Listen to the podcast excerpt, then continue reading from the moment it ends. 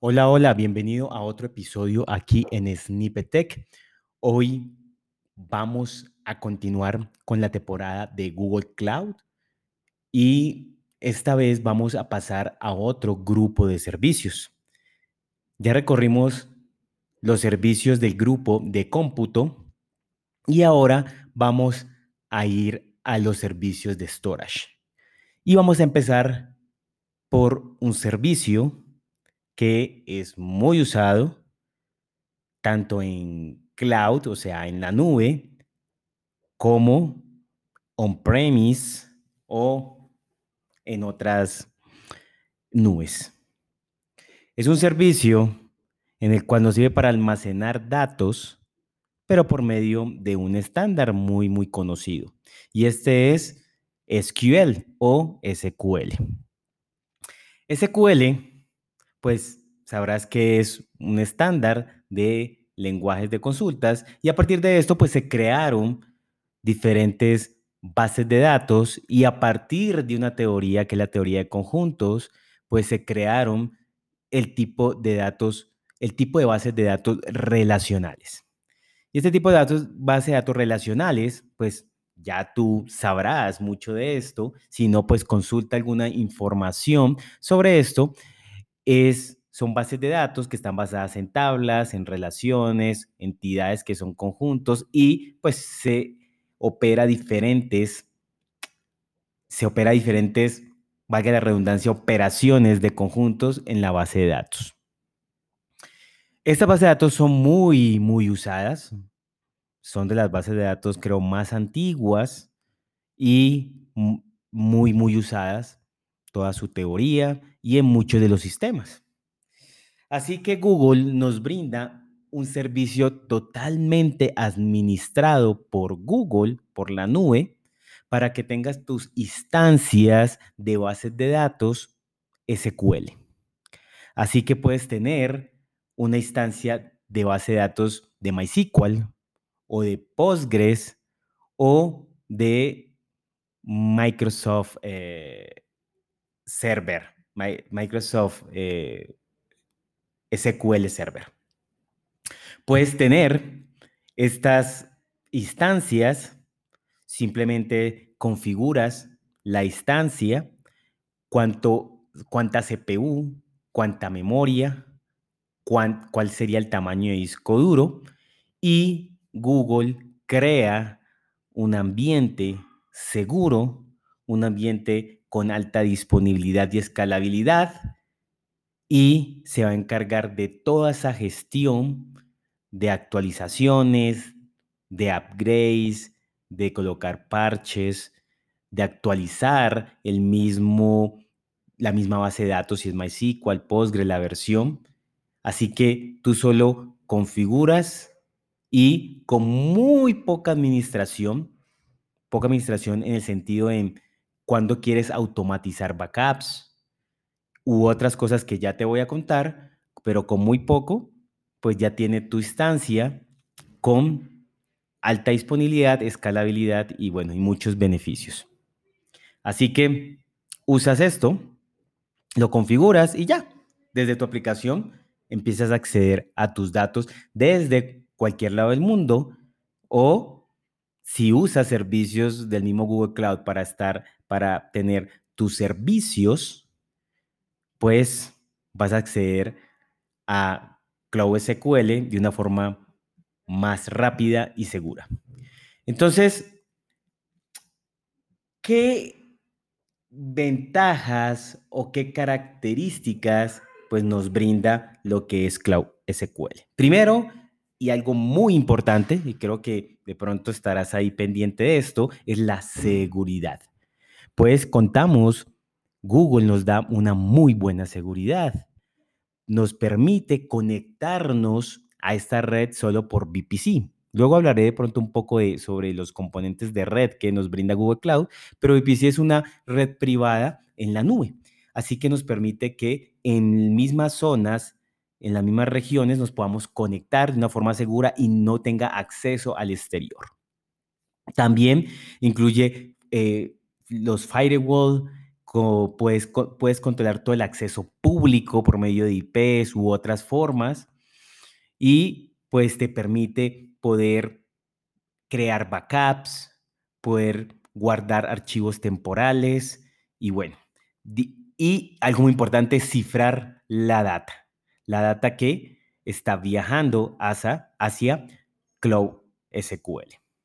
Y también te brinda otras herramientas para, para que si accedes desde fuera de Google Cloud, o sea, necesitas acceder, pues te conectes por medio de un proxy o herramientas que da de forma segura y cifrada.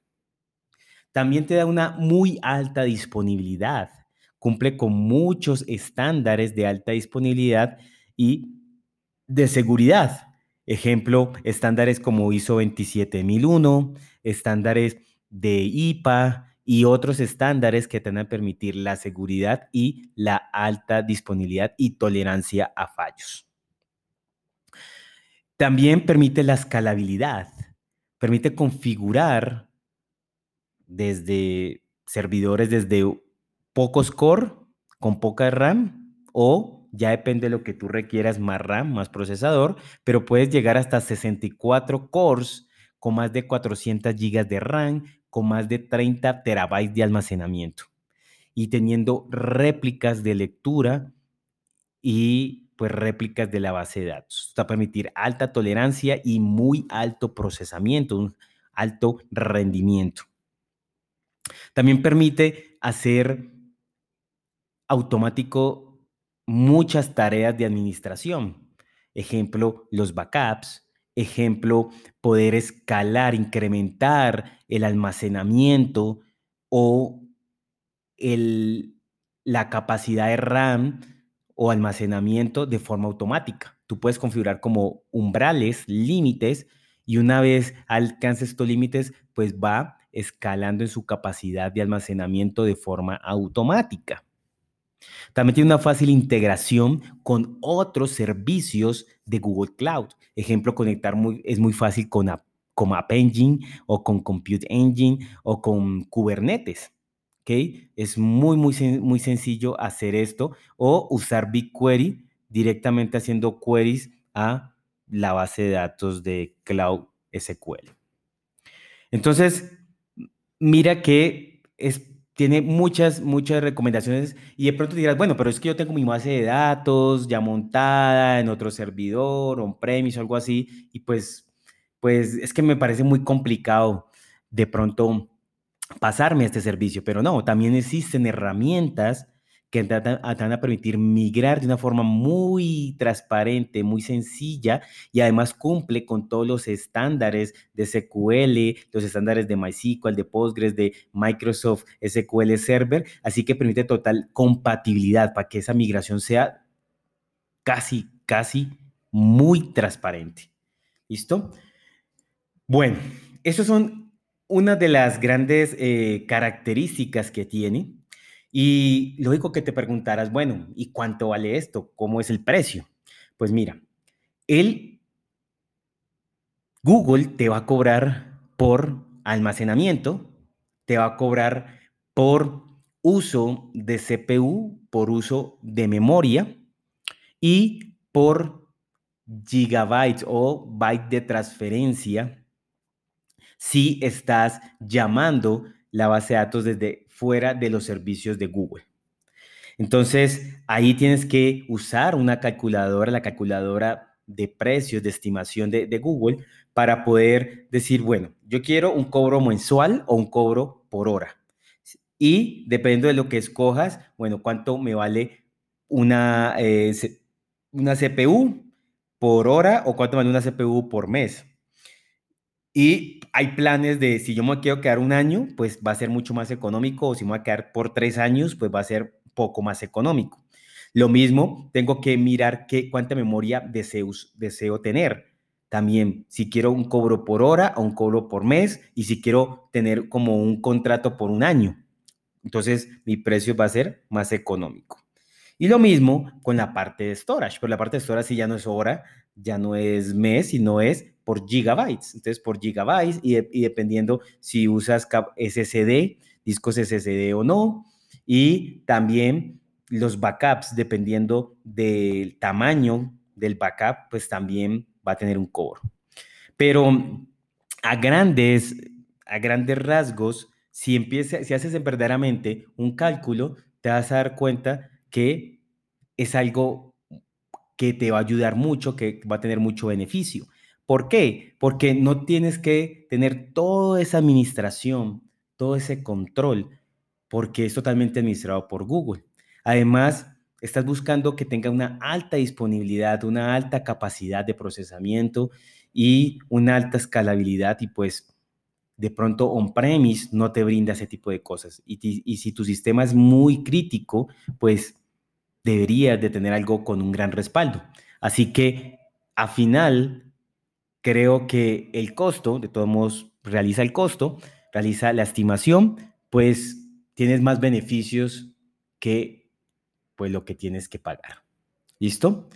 Así que recuerda que puedes, puedes tener bases de datos, instancias de MySQL, de Postgres y Microsoft eh, SQL Server y así poco a poco se tendrá mucho, mucho más otras características. ¿Listo?